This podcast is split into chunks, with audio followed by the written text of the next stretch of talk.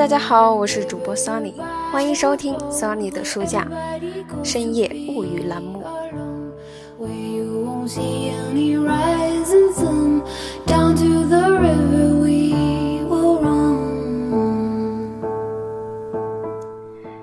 想念是一种怎样的感觉呢？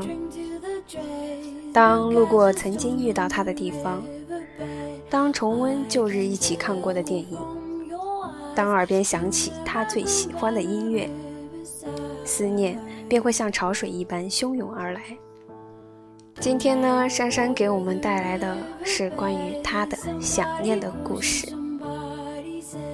我在成都想念你。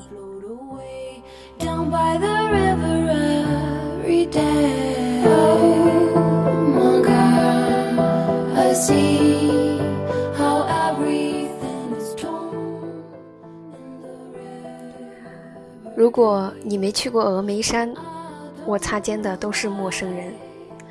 众多平凡的旅行中，你欠我一次遇见。如果我没去过西安，人潮中。你又期盼谁的出现？众多平凡的等待中，我欠你一个眼神。如果你没带我去过天津，教堂的烛光照着别人的脸。